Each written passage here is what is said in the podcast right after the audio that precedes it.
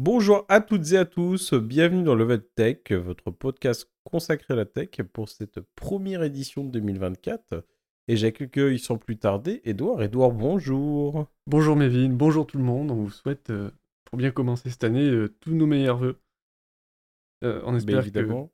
que tout, tout va bien se passer pour vous cette année. Et en tout cas, l'année commence bien du côté de, du côté de la tech avec le CES et plein de nouvelles annonces.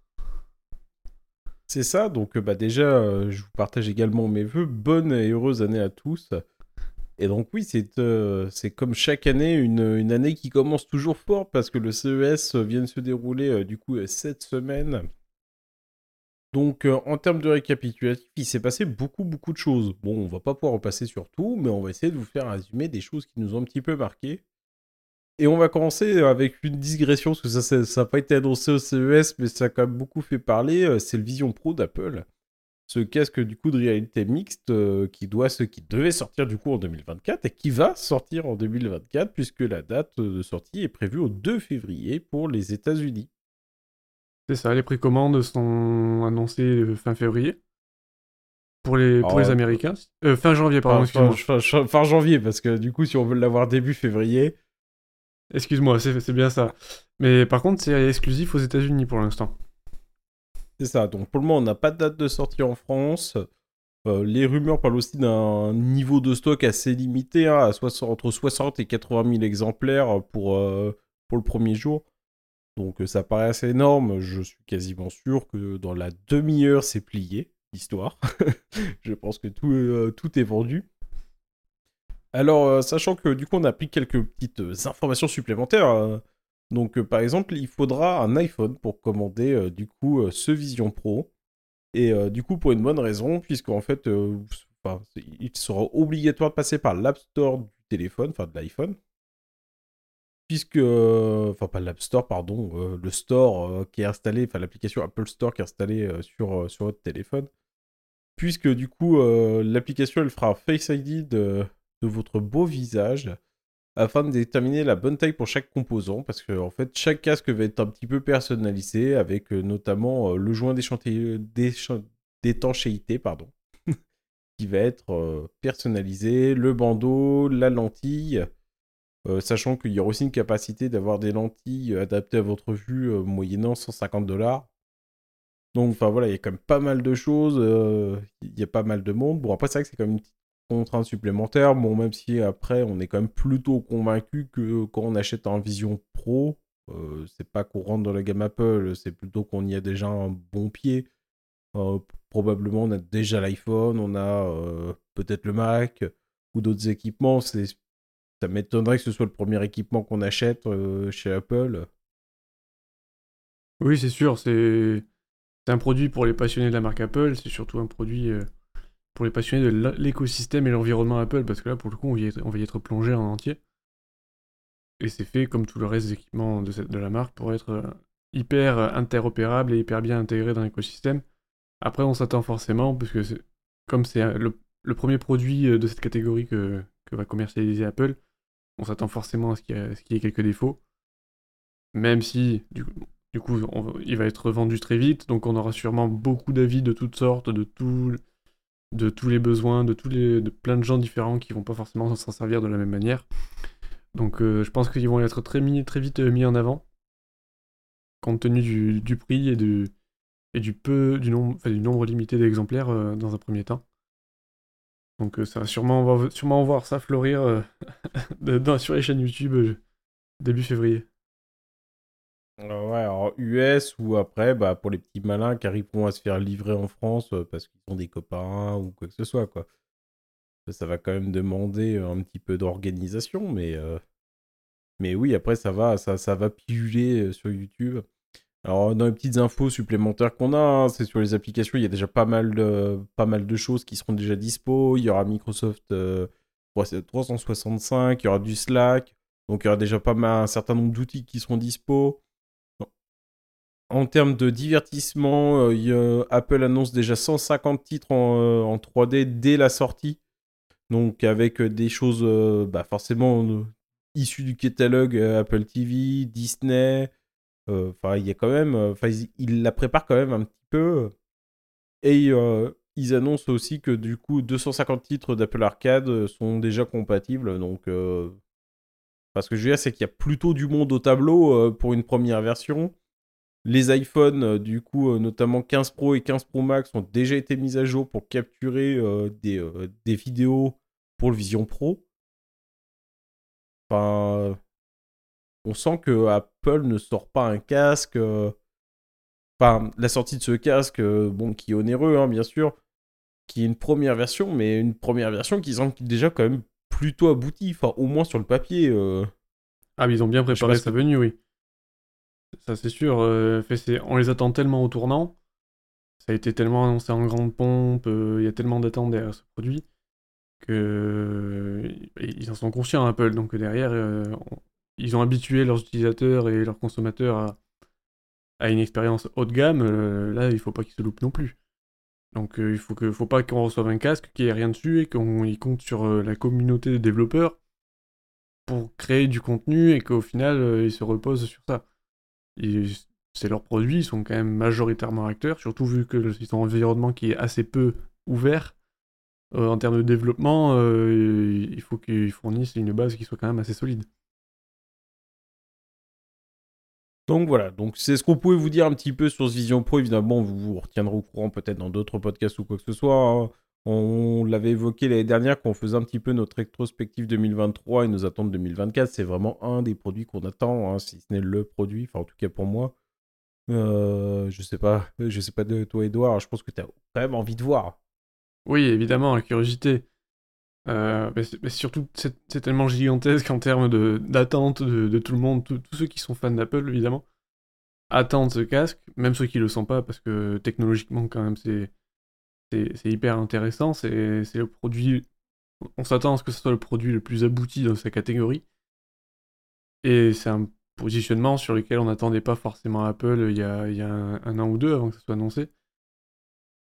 Donc euh, voilà, tout, le monde a envie de savoir qu'est-ce que ça va donner, pour de vrai. Parce que là, on a, vu, on a vu les vidéos de présentation, on a vu les démonstrations, mais ça, c'est contrôlé parce que veut bien nous montrer euh, la marque.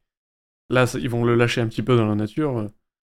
Ça être drôle de voir les, usages euh, normaux qui vont être faits, mais surtout les usages détournés s'il y en a. C'est ça, j'ai hâte.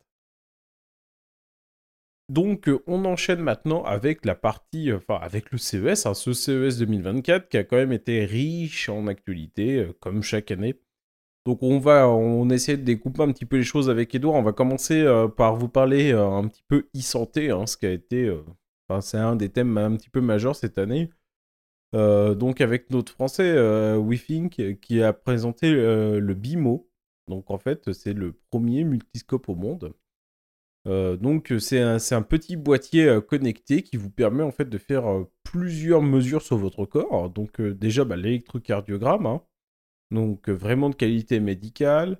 Il est capable de faire office d'oxymètre, donc pour mesurer le taux d'oxygène dans le sang. De stéthoscope pour écouter bah, son cœur, ses poumons. Et bien la dernière fonctionnalité, c'est qu'il peut utiliser comme un simple thermomètre, tout à fait classique pour prendre sa température. Donc voilà, donc euh, le, produit rassemble en fait quatre fonctionnalités en une. Hein. Et euh, du coup, il a été annoncé euh, pour une commercialisation prévue autour de l'été 2024, avec un prix autour de 250 euros. Donc, bon, qui est assez élevé, mais qui reste quand même dans le raisonnable, parce que sachant que du coup, tout est certifié vraiment médical. Hein, c'est pas, c'est pas juste un outil un petit peu magique qui fait tout.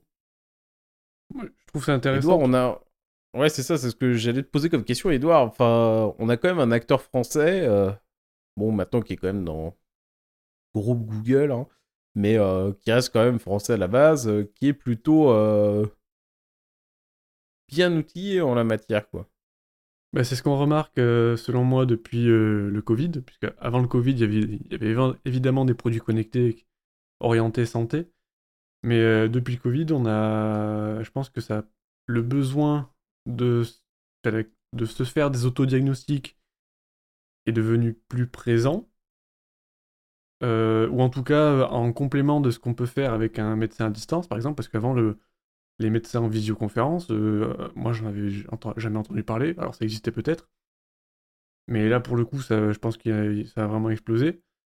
Et, maintenant, il y a de plus en, plus de monde qui s'en servent. Et à distance, les médecins, il a beau être euh, autant compétent qu'il voudrait, aussi compétent qu'il voudrait, il n'a pas, pas, il a pas forcément la capacité de relever des mesures sur un patient qui est pas en face de lui en fait. Donc c'est ce genre d'outils-là qui vont être euh, utiles pour les gens qui ont des, qui sont qui ont des familles nombreuses ou quoi, ça, que ça peut éviter de, je, je sais pas pour quelle raison, mais en tout cas c'est un outil qui peut grandement assister dans, dans les diagnostics médicaux à distance et puis même pour soi si on sait un peu comment interpréter, fait, je pense que l'outil va nous orienter, il va toujours nous dire de de consulter un médecin pour bien interpréter les détails, mais d'avoir un tout en un comme ça, je ne sais pas si ça existait déjà, et surtout aussi bien intégré dans les outils qu'on utilise au quotidien, savoir un smartphone. le premier.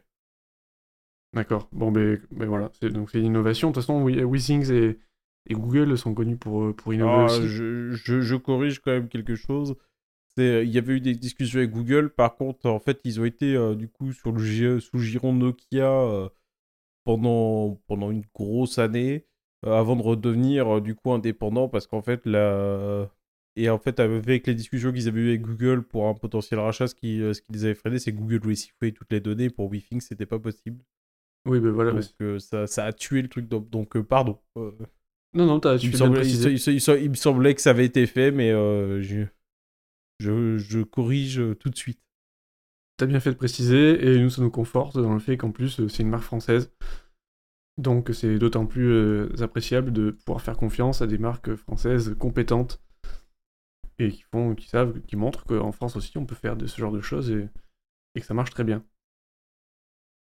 On va essayer euh, de les contacter parce qu'avec Edouard, on aimerait vous proposer un contenu avec eux pour parler justement de toutes les applications santé qu'ils ont chez eux, euh, de tout le travail qu'ils font autour de ça, de la protection des données, parce que c'est comme des données extrêmement sensibles, des données de santé.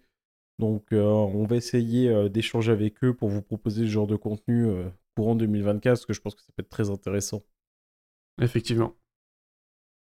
toujours dans, dans, la santé, c'est le deuxième point qui est un petit peu, un petit peu, qui est un petit peu sorti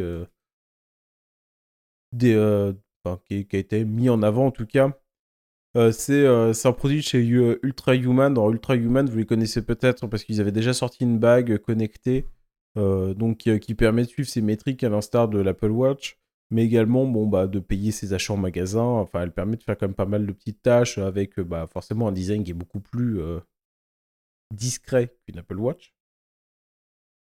Et en fait, la marque, du coup, ayant constaté que maintenant ils avaient quand même des métriques plutôt fiables euh, autour du corps humain, hein, parce que ça suit le sommeil, etc. Euh, ce qui manquait vraiment pour accompagner leurs utilisateurs vers une euh, meilleure santé, moins de stress, mieux dormir, bah, c'était les données d'environnement. Donc, bah, c'est chose faite, puisqu'ils viennent de sortir un boîtier, un boîtier qui se met à la maison, qui va permettre d'analyser la qualité de l'air, le bruit, la température et la lumière de la pièce euh, notamment, bah, par exemple, bah, si la pièce elle est trop chaude, trop humide, euh, elle va vous envoyer du coup des conseils, euh, soit pour aérer, déshumidifier, ou même après du coup sur la sur l'aspect lumière, si vraiment la lumière elle trop tend vers la lumière bleue, elle va peut-être vous dire bah, de changer votre type d'éclairage, peut-être une ampoule ou, ou, quoi que ce soit. Donc on commence à avoir là du coup un système qui va être un petit peu donc un petit peu multimodal. Bon, c'est encore assez cher, hein, parce que pour le moment, du coup, il y a une précommande sur Kickstarter à 350 dollars. Alors, c'est quand même assez en bas, c'est quand même assez cher, mine de rien. Oui. arriverait pour fin 2024. Par contre, on commence à avoir vraiment ces systèmes multimodaux, donc avec des, de la mesure sur le corps humain, sur ton environnement, etc. Enfin, et donc, on commence à avoir des choses complètes là. Oui, parce que alors non seulement c'est il y a ce que peut capter le boîtier, mais en plus c'est corrélé avec ce que peut capter la bague de la même marque. Donc pour euh, savoir euh, si on fait ces changements-là, quel est l'impact sur votre corps et sur votre euh, santé quand vous dormez. Donc je pense que ça peut être mesuré en temps réel après, et puis il peut te dire, il peut ajuster ses conseils dès le lendemain ou après quelques nuits. et l'intérêt, alors là il te dit qu'il va donner des conseils, et c'est le premier produit, donc euh, il y aura forcément, probablement des améliorations si le Kickstarter fonctionne.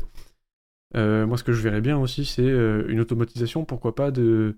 avec une interconnexion, par exemple, si on a des lumières connectées, L'outil pourrait adapter la luminosité en fonction de ce qu'il détecte sur notre corps en direct, sur la santé. Genre si on est stressé, si on a. Voilà, s'il si, sent qu'on est un peu en panique, tout ça, il peut ajuster la lumière. Alors quand on dort, normalement c'est éteint. Il y a peut-être des gens qui dorment la lumière allumée. Mais par exemple pour le réveil ou pour les différentes phases de sommeil, ça peut être intéressant d'adapter la température de la pièce, la luminosité. Euh, je pense qu'il y a bah, tout, ce qu'il peut capter, il y a peut-être des moyens de, aussi d'agir dessus. Un réveil progressif avec la lumière au bon moment. C'est ça. les, les, possibilités, elles ne manquent pas, et je pense que c'est là la force que veut déployer Ultra, Ultra Human avec cet aspect un peu multimodal. Euh, ça va être intéressant à, suivre. Et euh, après, par contre, une chose qu'on ne sait pas sur ce boîtier, c'est là, du coup, oui, ça va marcher dans l'écosystème Ultra Human, on ne sait pas s'il est par contre compatible avec le protocole euh, du coup domotique. Donc la domotique, c'est vraiment tout ce euh, qu'on peut faire chez soi. Euh, donc le protocole domotique du coup commun maintenant qui est Matter. Donc Matter, ça permet, enfin, maintenant on fait une petite discrétion domotique. Il y avait pléthore de protocoles, des protocoles propriétaires ouverts, etc. C'était le bazar. Euh, il y a quelques années, Apple, Google et les grands acteurs se sont mis autour de la table pour euh, définir un protocole qui est commun, euh, donc qui s'appelle Matter, qui est vraiment utilisé donc chez Apple, chez Google, etc.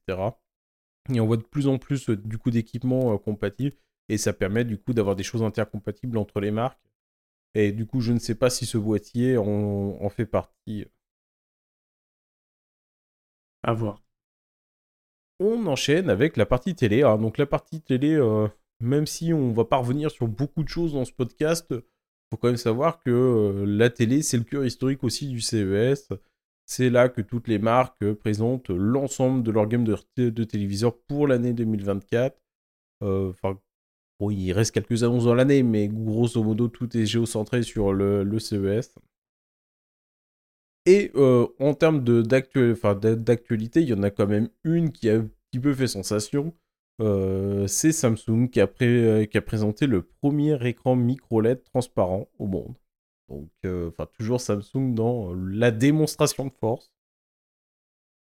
Donc, c'est vraiment impressionnant. C'est vraiment un téléviseur qui est transparent. Donc, ça ressemble comme si vous regardiez un peu un hologramme. évidemment, bah, avec une qualité quand même fortement accrue. Hein. Ça reste une télé. Donc, euh, bon, après, pour le moment, il n'y a pas de date de sortie, etc. Hein. c'est surtout une démonstration technique. Hein. Déjà, pour rappel, un écran micro LED euh, classique, donc pas transparent, ça coûte 150 000 euros. donc, évidemment, après, voilà, ça crée de la fascination. C'est beau, euh, c'est beau techniquement, c'est une jolie prouesse. Mais, mais voilà, après, du coup, c'est plutôt sympa et c'est quand même marrant. J'ai quand même à titre personnel, je ne sais pas ce que tu en penses, Edouard, du mal à comprendre le concept euh, du coup de la télé transparente. Alors si c'est vrai que quand bah, elle est éteinte, bah, du coup on voit votre mur, on voit son mur derrière, ça fait moins c'est moins tristoun que là nos télés toutes noires quand elles sont éteintes. Bah moi la question que je me pose c'est euh, quel est le cas d'usage en fait? Quand est-ce qu'on a besoin d'une télé transparente Alors peut-être comme tu dis que dans un environnement ouvert euh, dans un salon où on imaginerait que la télé serait au milieu plutôt que posée contre un mur, ou, ou euh, je sais pas, ça permet de la cacher un petit peu, elle est transparente, donc euh, ça ça va pas occulter le champ de vision, donc ça c'est peut-être plus agréable. Après voilà, comme tu dis, je pense pas qu'il y ait suffisamment de cas d'usage et de besoins pour, pour Après, c'est une démonstration technologique qui est magnifique. Voilà. Euh, Après, ça s'arrête là. C'est toujours comme ça, c'est ce genre d'innovation. Au début, on ne sait pas trop à quoi ça peut servir. Ok, c'est. Sur le coup, c'est impressionnant. Quand on la voit, euh, waouh, on, on se demande, mais c'est fou, j'en veux une. Mais euh, dans les médias, on voit pas trop l'utilité, mais c'est les ça coûte très cher. Mais c'est les déclinaisons de cette technologie qui a été présentée cette année, par exemple, qu'on va retrouver dans un an, deux ans, trois ans, dans des produits un peu plus accessible et peut-être euh, un peu plus pratique aussi, pour lequel on pourra retrouver peut-être des vrais cas d'usage, il reste à les trouver, euh, et surtout comment les adapter euh, de façon utile au quotidien. C'est ça. Donc bon après on n'est pas on va pas revenir sur toutes les sorties parce qu'après il y a eu beaucoup de mises à jour, beaucoup d'écrans LED, il y a eu beaucoup de choses. Euh, bon après ça serait pas très intéressant en termes euh, en termes de restitution pour vous. Donc on va s'attaquer sur les PC, là c'est pareil sur les PC, donc évidemment il y a eu plein de choses, il y a Dell qui a sorti ses nouveaux XPS, mises à jour, etc. Mais il y a quand même un truc qui nous a marqué, c'est le ZenBook Duo. C'est, euh, je pense, l'un des premier PC portable vraiment avec un double écran. Donc, euh, bon, après, euh, il y avait déjà des choses un petit peu chez HP et Lenovo. Mais là, du coup, on a deux dalles OLED, 14 pouces, tactile. Euh, le PC, il embarque du coup un Intel Core Ultra 9, ce qui est le nouveau nom de l'i9. 32 Go de RAM, 2 Tera de SSD. On retrouve évidemment bah, de la connectique en USB-C, une sortie HDMI, et au cas où vous aviez besoin de mettre un troisième écran. Bon, pour le moment, Asus, ils n'ont pas communiqué. Pas de prix, pas de date, euh, pas de, date de sortie. Par contre, Edouard, qu'est-ce que ça nous fera aussi Ah, c'est sûr, c'est un peu surprenant. Euh, alors, quand vous verrez l'image, vous verrez, c'est, ça ressemble à un, PC portable standard, mais avec un écran supplémentaire posé au-dessus, qui ressemble beaucoup au celui qui est, en bas, du coup. Donc, c'est, très perturbant à voir. On se dit, mais comment il tient celui en dessus? Et en fait, c'est, bah, c'est un, il se plie en deux et le clavier est détachable. Donc euh, c'est très bien pensé. Encore une fois, euh, moi ce que j'apprécie toujours, c'est pardon, ce que j'apprécie toujours chez Asus, euh, c'est qu'ils sont capables, ils ont pas peur d'innover en fait.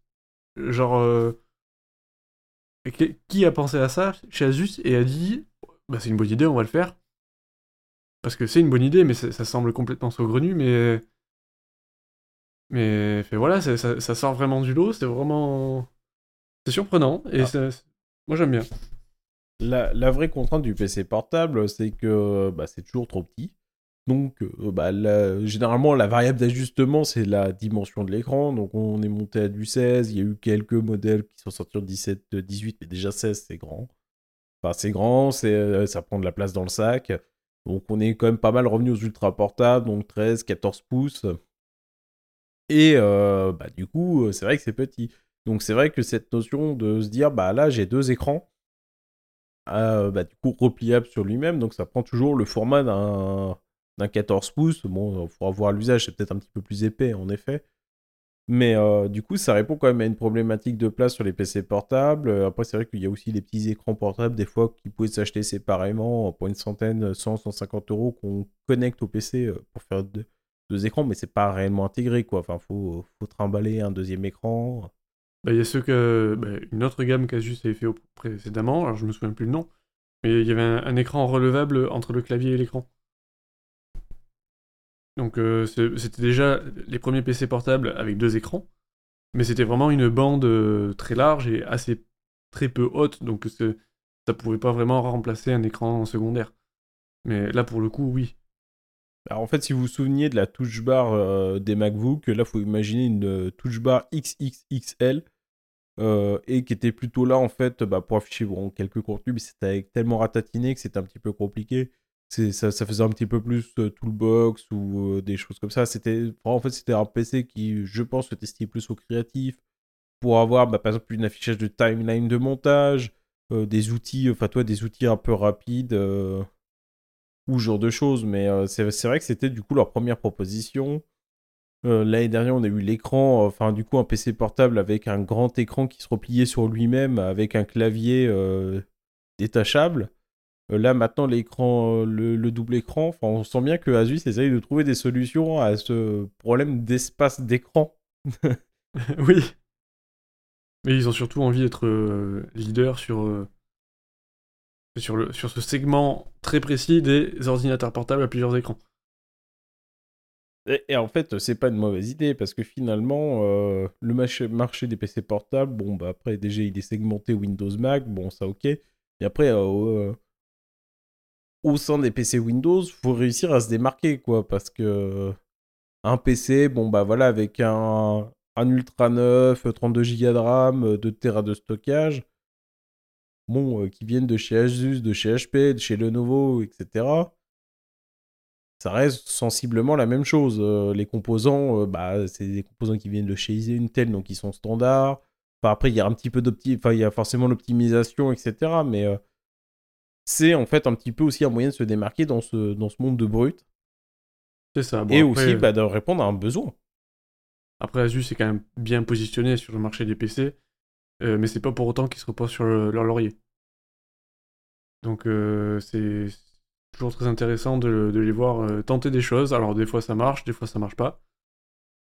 Mais au moins, ben, voilà, ça, donne ce genre de choses et c'est ce qui rend le CES un événement intéressant parce que on a toujours des, surprises de ce type et c'est ça qu'on veut voir. Parce que bon, alors c'est très intéressant de voir le, renouvellement de la gamme euh, XPS chez, Dell. Mais globalement, bon, ben, tous les ans ils s'améliorent, ok, on, connaît la recette, maintenant ils, ajoutent euh, l'intelligence artificielle, il y aura un bouton spécial pour copilote. Euh, là, en plus d'être une innovation technique, ça se démarque aussi plutôt facilement visuellement, donc c'est chouette, je trouve. Et bien justement, tant qu'on reste un petit peu dans les manières que Asus de se démarquer, c'est la sortie du coup du ROG Phone 8 et 8 Pro. Et 8, 8 Pro édition, je crois, Edouard C'est bien ça, il y aura trois versions. Alors, les versions de base, c'est le ROG Phone 8 et le ROG Phone 8 Pro. comme maintenant c'est le cas chez, chez, quasiment tous les constructeurs, il y a toujours une version standard, une version un peu plus poussée, un peu plus extrême. Euh, et donc la version ROG Phone 8 édition, c'est le pardon, c'est le ROG Phone 8 Pro édition, c'est le ROG Phone 8 Pro avec un package euh, qui comprend le refroidisseur euh, par air qui est qui sera collé au dos. Alors que pour l'instant, on ne peut obtenir que qu'en achetant la version édition, si je me souviens bien. C'est ça. Donc, sachant que bon, c'est forcément un téléphone avec une des capacités quand même XXL, on se retrouve du Snapdragon 8 euh, euh, génération 3. Dans sa version de base, il y a 12 Go de RAM. Dans sa version de Pro, il y en a 24. C'est gigantesque. Ouais. Euh, donc un écran AMOLED du coup flexible de 6,78 pouces, donc quasiment 6,8. capacité de, enfin la fréquence de rafraîchissement est de 168 Hz. Luminosité maximale annoncée de 2500 nits. Euh, enfin, c'est assez incroyable. Après, sur la version Pro, en plus des 24 Tera, enfin des, euh, des 24 Go de, de, RAM, il n'y aura pas 24 Tera, c'est pas un as. Hein, On se calme, il y aura 1 Tera, ce qui est déjà énorme. Donc euh, le, le, modèle de base, il est proposé à 1099 euros. Le modèle Pro 8 Pro, il est commercialisé à 1500 euros. Et tout ça, ça sera dispo à partir du 31 janvier. C'est musclé et Asus est toujours un peu illustré euh, dans ses téléphones dédiés un peu gaming. Euh, ils ont toujours gardé un, pied dedans. Bah oui, alors faut garder en tête que c'est des smartphones qui sont conçus à la base pour les, joueurs, même si c'est un marché qui est plus, développé en Asie, aux États-Unis, mais qu'en France, c'est un peu moins répandu, mais ça existe quand même. Euh, chez Asus, il y a la volonté de rendre ces smartphones un peu plus polyvalents, un peu plus adaptés au quotidien, parce que c'est vrai que bah, les premiers, euh, c'est facile à voir, hein, rien qu'au design, euh, c'est c'est design très tranché, c'est très, connoté gaming. En tout cas, c'est très, ça fait beaucoup référence à l'univers qu'on retrouve sur les PC portables de la gamme ROG. donc, c'est pas forcément un smartphone que, que esthétiquement c'est pas forcément le premier choix de tout le monde euh, qu'on a envie de, se promener au quotidien. Parce que c'est vrai que c'est quand même un choix qu'il faut assumer. Là, avec le Rock One 8, c'est quand même un peu plus passe-partout. Euh, c'est des couleurs gris ou noir. Il n'y a que ces deux coloris-là, donc euh, il n'y a pas tellement de fantaisie. Alors sur l'arrière, il y, aura toujours le, le petit logo rétro-éclairé, alors est fixe, qu'on ne peut pas changer sur le Rock One 8 normal. Euh, mais qu'on peut personnaliser, on peut, on peut changer l'affichage sur le ROG Phone 8 Pro. C'est les LED un peu comme on avait sur le, le, le, PC portable qui avait été annoncé l'an dernier.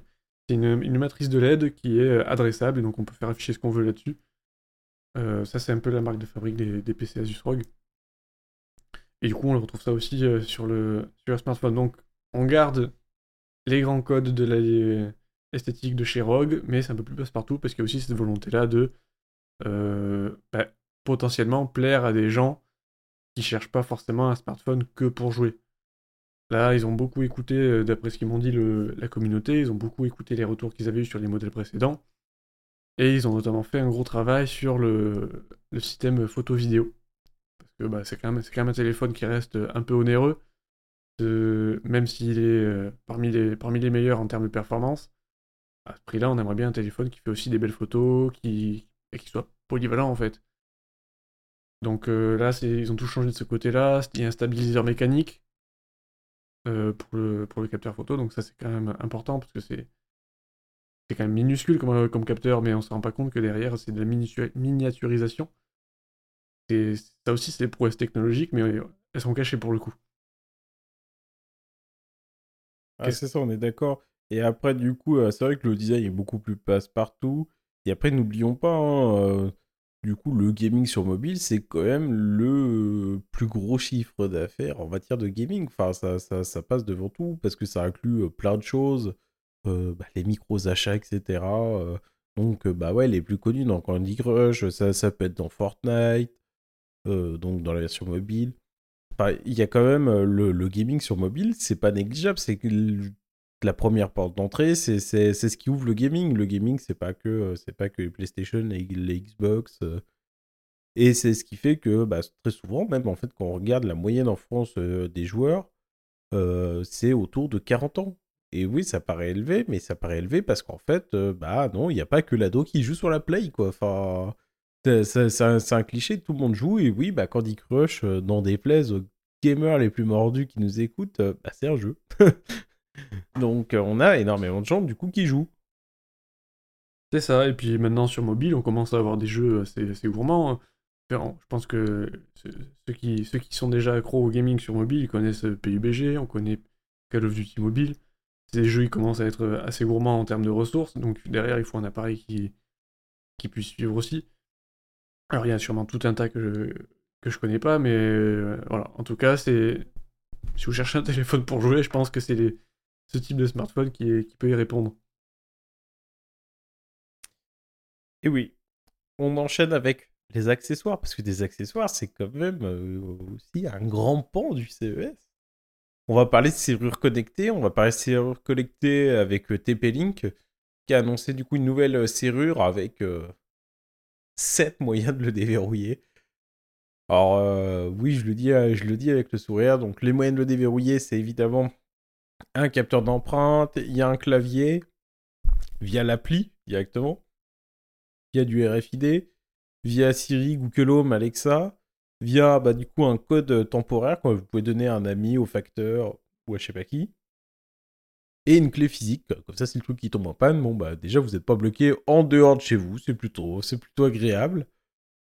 Euh, voilà, donc ça fait beaucoup de moyens de le déverrouiller. Moi ça me, fait, ça me fait toujours un petit peu rire quand un objet il a plein de fonctionnalités, euh, tu sais, pour faire la même chose. C'est, je me dis, je peux pas m'empêcher de penser qu'à un moment donné il y a des choix qui n'ont pas été tranchés. Bah ouais, bah, autant il y a des produits qui proposent euh, un choix et un seul et bon tu fais avec, autant celui-là, il y a peut-être trop de choix. Alors il y a peut-être des gens qui ont ce besoin-là aussi de pouvoir permettre à différentes personnes en donnant différents moyens d'ouvrir une même serrure. Euh, ou alors c'est un peu comme fait Samsung, c'est-à-dire une démonstration techno de bah, toutes les façons qu'on connaît pour déverrouiller une serrure, mais sont disponibles dans ce produit-là. Donc euh, c'est peut-être un produit de vitrine aussi. C'est ça, en sachant que bah du coup, justement, on n'a pas de prix, on n'a pas de date. C'est quand, même un petit peu le propre aussi du CES, c'est qu'on nous montre beaucoup de choses, mais on n'a pas toujours la date de sortie, on n'a pas toujours le prix. Parce que... Bon, après, là, le produit semble, enfin, semblait plutôt assez fini, avec une intégration HomeKit, etc. Donc je pense que si, euh, je pense qu'ils vont finaliser un petit peu les choses, mais euh, c'est un produit qu'on devrait retrouver sur le marché. Euh, l'autre, euh, pour essayer les serrures, il y a une autre serrure qui a qui peut faire parler d'elle, qui s'appelle Lucky euh, Visage, avec un super accent anglais comme toujours. Hein. Je suis désolé les amis. Peut-être qu'en 2024 j'essaierai de faire des efforts. qui sera proposée autour de 350 dollars et qui elle en fait propose de la reconnaissance faciale. Donc elle est capable de, de, de reconnaître parmi 100 petites bouilles que vous aurez enregistrées dedans. Donc sur une distance assez proche hein, quand même, et en moins d'une seconde 5. donc là aussi, c'est pareil, il y a aussi en moyen alternatif, il y a un clavier, il y a moyen de le déverrouiller par, par de l'empreinte digitale, il y a une clé. Et ça, en fait, c'est quand même quelque chose que, que, je note, en tout cas personnellement. C'est que le reproche jusqu'à maintenant qu'on pouvait faire quasiment à chaque fois sur les serveurs connectés, c'est qu'il n'y avait pas moyen de la déverrouiller physiquement. Quoi. Enfin, il n'y avait pas moyen justement de mettre une clé et de la déverrouiller. Donc, bon, oui, il y a des systèmes d'alerte, de batterie faible, etc. Mais bah, potentiellement, si le, si le système tombe en panne, que vous avez qu'une porte pour rentrer chez vous, ce qui est le cas pour un appartement, bah vous rentrez plus. C'est moche. donc et tu vas appeler un serrurier, il va te dire mais qu'est-ce que c'est que ce truc? Après, c'est surtout qu'il va réouvrir, quoi, mais bon, bah tu vas te souvenir de la plaisanterie. Ouais. Et ça veut dire que le... la serrure, il faut la mettre assez haut sur la porte quand même. Pour pas avoir de pencher devant ta porte à chaque fois que tu veux l'ouvrir. Alors apparemment, il y a quand même des angles de vision qui sont assez importants, donc euh, non, tu la laisses dans ta serrure. Après, de toute façon, il se doute bien que euh, bah, ta, serrure, elle est pas forcément très haute, mais euh, oui, après, il faut quand même que ce soit un truc qui soit assez haut. Sinon, c'est plus une reconnaissance du menton ou quoi que ce soit, parce que là, sur la vidéo de démonstration, quand même, la serrure est, au niveau des épaules de la dame sur la photo, donc c'est assez haut, donc c'est... ça me ferait rigoler que à une serrure à hauteur de, de hanche comme on a chez nous, il faille à chaque fois se pencher en avant pour ouvrir sa porte, quoi. faut s'accomplir à chaque fois. Donc voilà, donc non, mais c'est des, des, propositions. En fait, après, ce qui est surtout intéressant de noter, euh, bon, au-delà de la reconnaissance faciale, ok, pourquoi pas. Euh, donc, sachant que c'est une reconnaissance faciale un petit peu à la mode Face ID avec une projection de points, hein, c'est pas, vous n'allez pas arriver avec la photo de votre voisin et ça va ouvrir la porte. Bon, ils ont, la partie cyber est quand même un petit peu réfléchie. Mais euh, moi, c'est cette capacité de pouvoir euh, à chaque fois désarmer un petit peu, euh, un petit peu cette serrure qui est, que je trouve intéressante. Dans la liste des accessoires, après, on parlait du Vision Pro tout à l'heure, et bah Asus propose, propose du coup durant ce CES le Air Vision M1. Donc c'est un peu rigolo, on reprend un petit peu des termes similaires. Euh, est-ce que c'est pour concurrencer Apple? Je ne sais pas. On ne sait pas. Après, euh, la proposition est beaucoup moins ambitieuse. Euh, du coup, c'est des lunettes comme des lunettes de vue qui, qui, ont bah, la capacité en fait de rediffuser ce que votre téléphone ou de ce que votre PC affiche. Euh, donc il n'y a pas de pas comme le Vision Pro qui est lui capable un OS etc qui est capable de faire tourner des applications en propre là du coup c'est que c'est comme si c'était un écran mais c'est des lunettes. Donc euh, des lunettes assez épaisses donc ça, ça, fonctionne par câble. Donc là il faut être relié à votre à votre équipement. Bon après vu que ça rediffuse votre PC etc vous êtes il va sûrement vous falloir un clavier et genre de choses à proximité euh, donc il s'est équipé de deux écrans micro OLED en 1080p donc, euh, avec bah, du coup, normalement une qualité qui devrait être plutôt intéressante. Donc voilà, ça permet de retransmettre en direct des données. Les branches des lunettes, elles sont euh, du coup tactiles pour faire quelques actions. Il n'y a pas de reconnaissance des gestes, etc. N'imaginez pas Vision Pro. Euh, donc c'est plutôt, c'est, plutôt assez gros. Bon, pour le moment, ça fait surtout prototype. Hein. Il n'y a pas de date de sortie, il n'y a encore pas de prix. Hein. Vous commencez à connaître la chanson. Alors TCL a aussi proposé des lunettes du même type euh, euh, que, qu'il proposerait autour de 400 dollars, donc on peut s'attendre à un prix à peu près similaire. Ça t'inspire quoi, Edouard C'est juste un prototype, euh, il y a une volonté derrière de, surfer sur la, vague Apple, de proposer un produit alternatif? C'est quoi l'objectif au-delà de la démonstration technique qui fonctionne hein? Moi je pense que c'est bah, déjà montrer qu'ils sont présents sur, un peu tous les marchés, puisque bah, on, a bien vu avec la, console, la Roguelite, qui a été lancée il y a un an, un an et demi, il me semble, et que derrière, euh, plusieurs constructeurs ont suivi, d'ailleurs on en parlera juste après. Euh, ils aiment bien être un peu, bah, alors visionnaire, je sais pas, mais prendre l'initiative sur les marchés sur lesquels il n'y a pas encore trop de, trop de produits, trop de solutions à des besoins euh, qu'on aurait, qu'on aurait peut-être pas su exprimer euh, s'il n'y avait peut-être pas de produits qui avaient été proposés en face.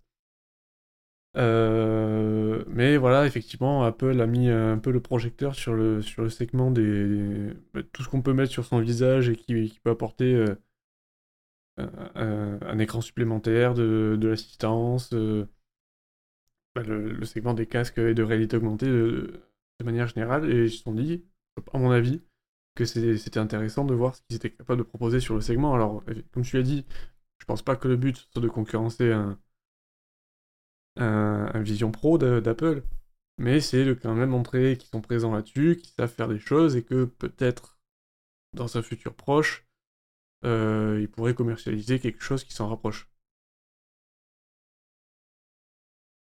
Après, euh, maintenant, c'est une affaire à suivre, sachant que pour le moment, il n'y a pas de date de sortie, etc. On ne sait pas trop si c'est vraiment un démonstrateur technique, si ça a vraiment vocation à être commercialisé, et si oui, sous, sous quel format, ça va être une affaire à suivre, mais c'est plutôt intéressant. Et après, j'ai hâte aussi de voir un petit peu le rendu qu'on pourrait avoir. Euh.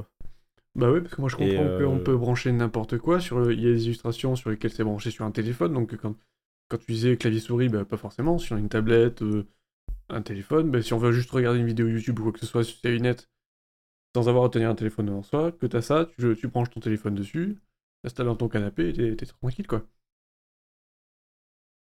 C'est une possibilité, mais par contre, oui, c'est vrai que du coup, en termes d'interaction, vu que bon, bah, tu as juste les pavés tactiles, ça, risque d'être un petit peu limité. Donc, une fois connecté à ton équipement, euh, bah, t'en es dépendant. oui, pour un film, pour une vidéo YouTube, ça marche bien. Euh, bon, après, si tu veux faire du Word, bon, bah, ça veut dire qu'il faut que tu gardes ton, un clavier ou quelque chose à proximité quand même. Oui. Bon, après, en général, quand on est, quand on est équipé un ordinateur, euh, ça, remplace, ça remplacera pas l'écran de l'ordinateur, mais à mon avis, c'est complémentaire. Il faut qu'il y ait un usage en mobilité aussi pour que ce soit vraiment utile.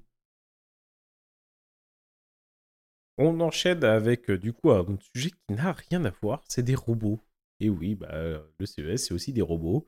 Donc, euh, il y a Samsung et LG qui ont présenté des, euh, des robots domestiques, donc qui se, baladent chez vous. Hein. C'est comme, comme des, des, chiens ou des chats numériques. donc, il y, y a deux propositions un petit peu différentes. Autour de Samsung, on propose une espèce de petit robot rond sur roulette euh, qui est capable de projeter euh, par terre, euh, sur les murs, etc. donc avec une, intelligence artificielle.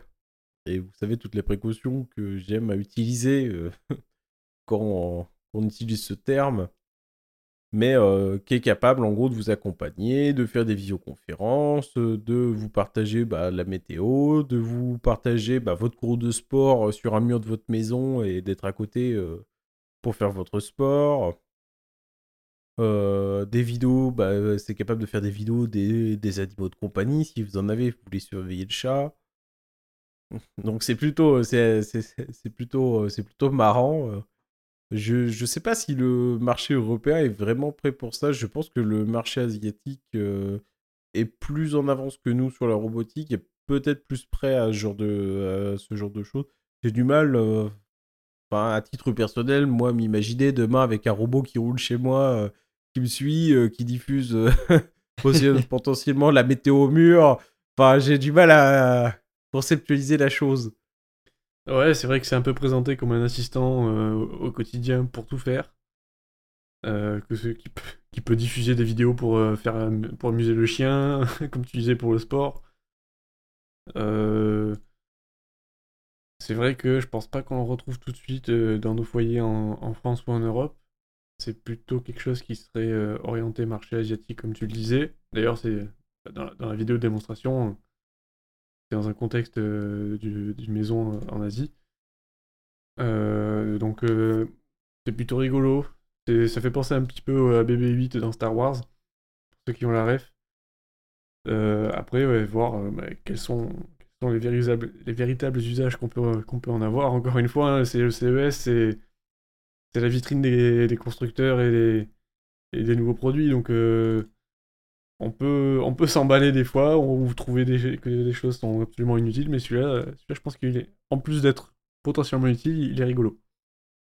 ouais, c'est vrai que il a une petite, euh, enfin, il, il, est, il est euh, une petite tronche à, je sais pas, il donne envie de rigoler celui-là. Euh, dans l'autre qui donne envie de rigoler, c'est celui de chez LG. Parce qu'en plus, il a des yeux, donc euh, des, yeux, il a deux petits trous. Euh, enfin, en fait, on dirait un petit bonhomme sur roulette avec, avec un casque audio. Donc, lui aussi, il, a, est plus. il a un petit côté un petit peu attachant. donc lui avec la capacité bah, de faire vigile, hein, donc il peut surveiller vos caméras. Enfin oui, il est équipé de caméras, donc il peut filmer dans votre maison pour surveiller les animaux, etc. Il peut éteindre des appareils connectés qui sont qui sont pas en cours d'utilisation. Vous avez essayé de télé allumée, bon bah il repasse derrière pour l'éteindre. Euh, bah, il est capable de détecter apparemment votre humeur quand vous rentrez chez vous. Donc, euh, euh, peut-être. Enfin, après, je sais pas. Est-ce que ça va du coup jouer de la musique en fonction de votre humeur Est-ce qu'il va éviter de vous casser les pieds dès que vous allez rentrer? C'est surtout ça, je pense, parce qu'il y a moyen qu'il prenne un ou deux coups de pied. En plus, oui, il est pas très haut et je pense que ouais, euh, donc c'est un petit peu rigolo. Donc pareil, il n'y a pas de date de sortie de prix, hein, évidemment. le CES, on montre des choses, mais euh, on ne sait pas si on les aura un jour. C'est ça. Moi, j'imagine bien courir après un, chien ou un chat dans la maison. ouais, c'est ça. Après, euh, la seule fonctionnalité qui n'est pas forcément ridicule, c'est bon après là du coup c'est pas les premiers à l'avoir fait, c'est le fait d'avoir une espèce de caméra sur roulette qui peut se déplacer chez toi c'est vrai que quand t'es pas là, bon, bah après, ça, implique que toi, tu mettes des caméras un petit peu partout. Euh, là, le fait que tu ailles un petit peu euh, ta caméra sur roulette, c'est-à-dire que tu pars en vacances, euh, la caméra, elle peut surveiller dans plusieurs pièces, des pièces, par exemple, dans lesquelles tu n'as peut-être pas envie de mettre de caméra, genre la salle de bain. pas envie de mettre une, forcément une caméra dans ta salle de bain, et pour tu peux avoir une fenêtre. Ça peut permettre, bon, bah voilà, en cas de problème à la maison, de surveiller pendant les vacances, il n'y a pas de d'eau ou quoi que ce soit. Donc euh, là, l'usage, pourquoi pas? Après, voilà, je pense que c'est un petit peu géocentré euh, sur les pays asiatiques. Je pense qu'on n'est pas tout à fait prêt à avoir euh, des petits robots avec une petite trogne un peu mignonne quand même, débouler chez soi et rouler un petit peu partout. Tout à fait. Alors, on va continuer dans les robots, mais là, cette fois-ci, on va parler d'un robot qui sert à quelque chose. C'est le donc euh, l'annonce de chez Roborock, euh, donc le nouvel aspirateur robot, euh, du coup le S8 Max V Ultra, donc étant possesseur de la version précédente S7 Max V Ultra, je, suis forcément très attentive aux nouvelles sorties, notamment parce que bah du coup c'est le, le robot un peu de luxe du ménage. Il, bon bah évidemment il aspire, donc pas mal pour un aspirateur, il serpille mais c'est surtout que du coup Roborock a sorti euh, la station euh, qui permet euh, de tout l'équiper. Donc il est capable bah, du coup de rincer sa serpillière. Il est capable de se recharger en eau tout seul. Il vide ses poussières dans un bac à poussière. Enfin voilà, c'est la, c'est la station tout équipée. Et là donc avec ce Max 8, enfin ce S8 Max V, la station a eu un design un petit peu revu pour être un petit peu plus joli, un petit peu plus intégré dans un, environnement, pas dans, chez vous. C'est vrai que la, celle du S7 euh, est quand même grosse, c'est pas très joli, c'est des bacs de stockage quoi. Donc euh, ils ont renforcé quand même pas mal de choses. Euh, bon, ils ont mis une IA, encore une fois, avec les précautions qu'on peut y prendre. Bon, bref, il est capable de détecter les obstacles, que vous avez laissé votre paire de chaussons à traîner, potentiellement qu'il y a des câbles. Donc ça, c'est plutôt pas mal.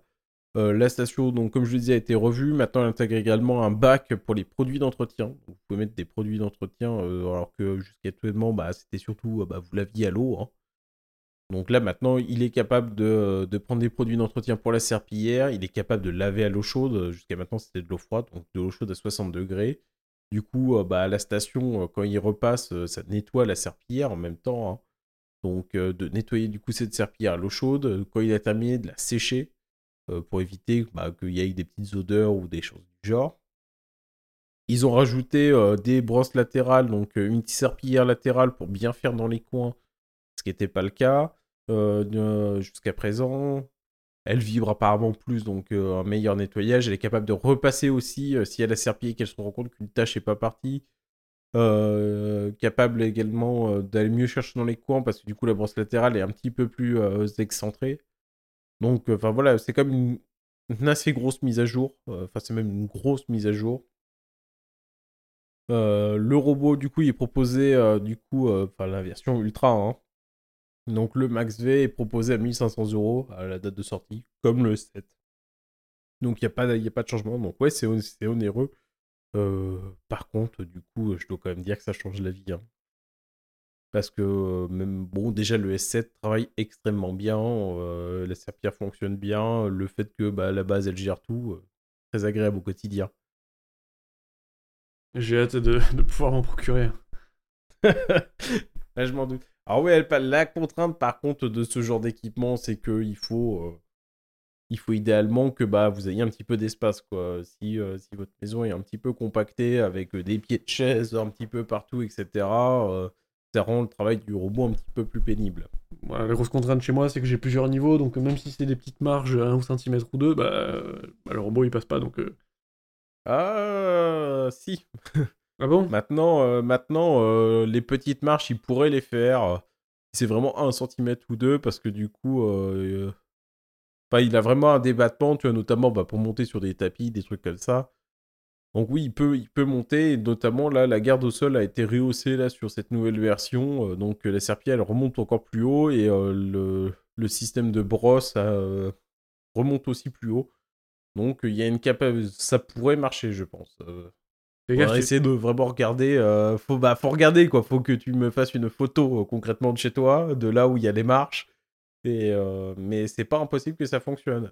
Fais gaffe, tu vas le retrouver en haut ton arbre achat, un de ces quatre. Ah, mais il montre déjà l'arbre à chat. mais c'est pour ça. que je te dis, qu'une marge d'un centimètre ou deux, euh, il monte sur l'arbre à chat, il monte sur le robot. Donc, oui, y a pas, par exemple, des fois, il faut aussi définir un petit peu des zones, de, des endroits où, il n'a pas à foutre les pieds. enfin, les roues, en l'occurrence. Et le système d'aspiration a été revu. Maintenant, il y a une double brosse. On enchaîne avec euh, bah, qui a présenté alors Claw je sais pas trop comment le prononcer.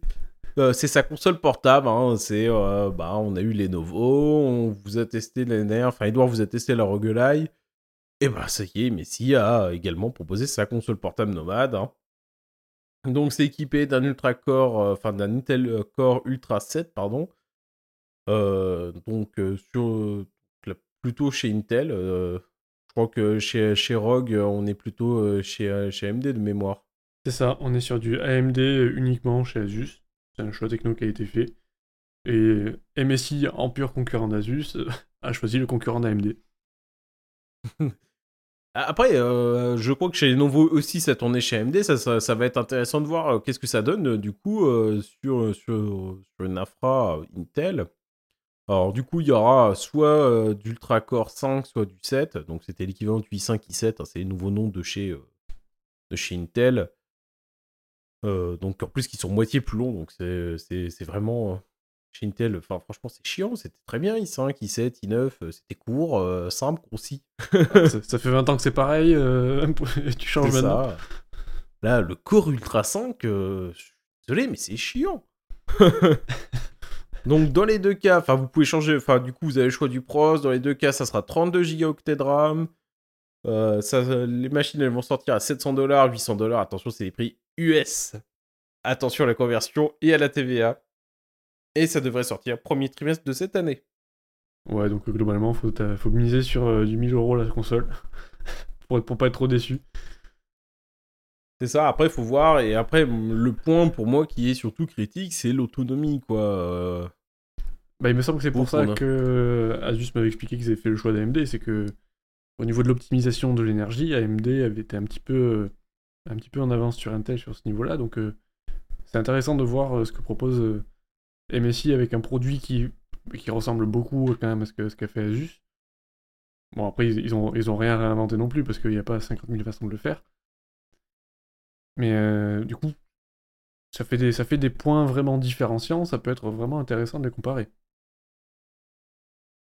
Ah, c'est ça, ça va être intéressant de les comparer. Après, euh, le, point que je vois, moi, c'est l'autonomie. Hein. Euh, il faut quand même une autonomie. Parce que là, je sais plus, je suis sur Roguelite, on est autour d'une heure et quart. Ça dépend. Euh, si on met tout au maximum avec un jeu vraiment gourmand, en une heure et quart, une heure et demie, la batterie a fondu, oui. Voilà, après, ce qui serait bien, c'est que sur des versions un petit peu plus pro, qu'on arrive à atteindre au moins les aller, je dirais, deux heures et trois heures avec une utilisation un petit peu plus modérée. Là, ça deviendrait vraiment intéressant en mobilité.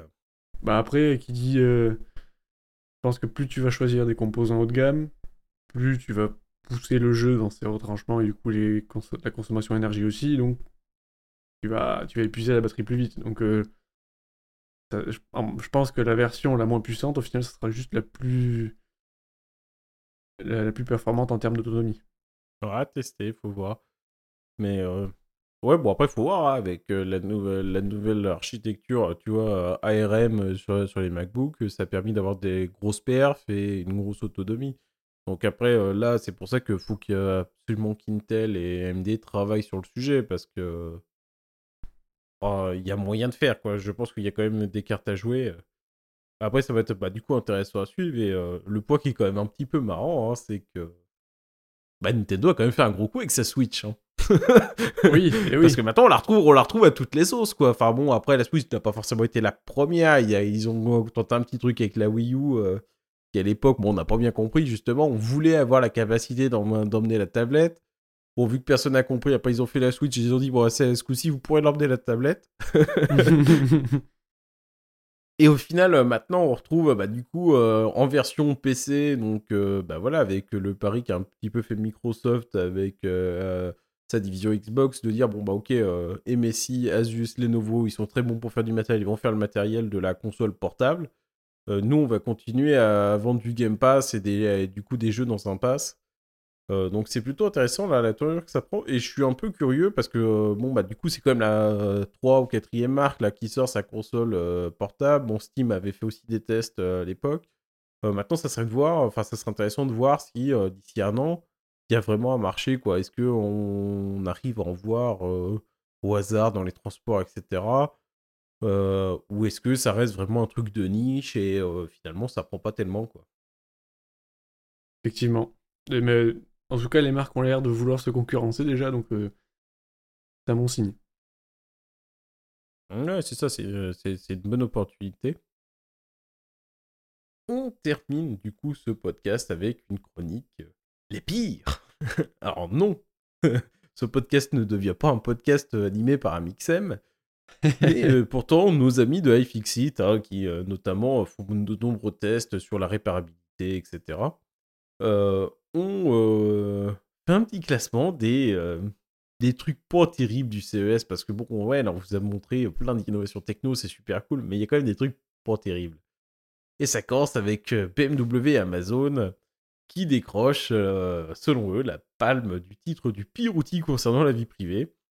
Donc euh, l'experte qui a décerné du coup le titre a fait euh, du coup l'a justifié par le fait que bah, une voiture totalement connectée euh, répondant à distance par exemple pouvait constituer un facteur aggravant de violence domestique. Donc c'est quand même assez fort.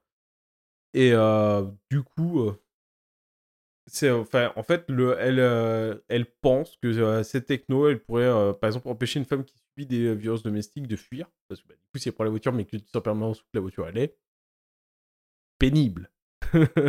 Effectivement. Si, si, tu sais que euh, la voiture elle vient de partir avec ton épouse, que t'as tapé et qu'elle part chez la police, pénible. Enfin voilà, c'est vrai que c'est quand même pas terrible. Enfin, c'est bien quand c'est connecté, hein. on sait où aller la voiture, si on se la fait piquer, on peut la retrouver. Mais c'est vrai qu'il faut quand même penser un petit peu à ces cas où, euh, en fait, il faudra un mode privacy, quoi, à un moment. Bah, la techno, c'est bien, mais euh, faut pas que ça se retourne contre nous non plus, quoi. Donc, euh, évidemment, il y a des. Ouais, c'est ça, il y, a... des limites aux usages qui sont. C'est important d'identifier. Même... Et alors, pour le coup, on peut pas toujours identifier quand est-ce qu'il y a besoin de localiser la voiture ou pas. Mais ça fait partie des questions à se poser quand on conçoit ce genre de truc, oui. Non, mais on peut imaginer un système je vais dire une bêtise, mais tu montes dans ta voiture, maintenant on se connecte tous en Bluetooth ou en CarPlay, etc. Bon, bah, par exemple, bah, si, si tu montes dans le véhicule avec la clé et ton téléphone qui, est déjà, qui était déjà appairé, tu vois, en mode un petit peu clé de sécurité comme à ta banque, tu vois, en, gros, ça te ferait deux clés, bah là, je sais pas, tu as le moyen d'activer un mode privé ici, ou bah là, ça trace pas, ça trace pas ton déplacement. Ou à la rigueur que bah, sinon on arrête de tracer les déplacements et que bah, quand on se le fait piquer, euh, tout le dépôt d'une plainte euh, à la police ou en gendarmerie, ben là on puisse vraiment activer du coup la géolocalisation du véhicule. Ah bah c'est ça, la, question c'est euh, où est le juste milieu? Quel compromis est, le bon? Donc iFixit a aussi des, donner un prix pour le pire outil, on va dire, de cybersécurité. Donc, euh, c'est le ECOVAD T-Bot X2. Hein, donc, euh, c'est un aspirateur intelligent qui utilise l'IA. Et il a été critiqué pour ses faibles mesures en matière de sécurité, mais également pour le stockage de ces données d'utilisateurs qui ne sont pas chiffrées. Voilà, tout est en clair, c'est stocké là. C'est du Magnifique. On, est, on est deux à faire de la cyber euh, ici dans ce podcast. voilà, ça nous sort par les yeux, évidemment. Donc, N'achetez pas.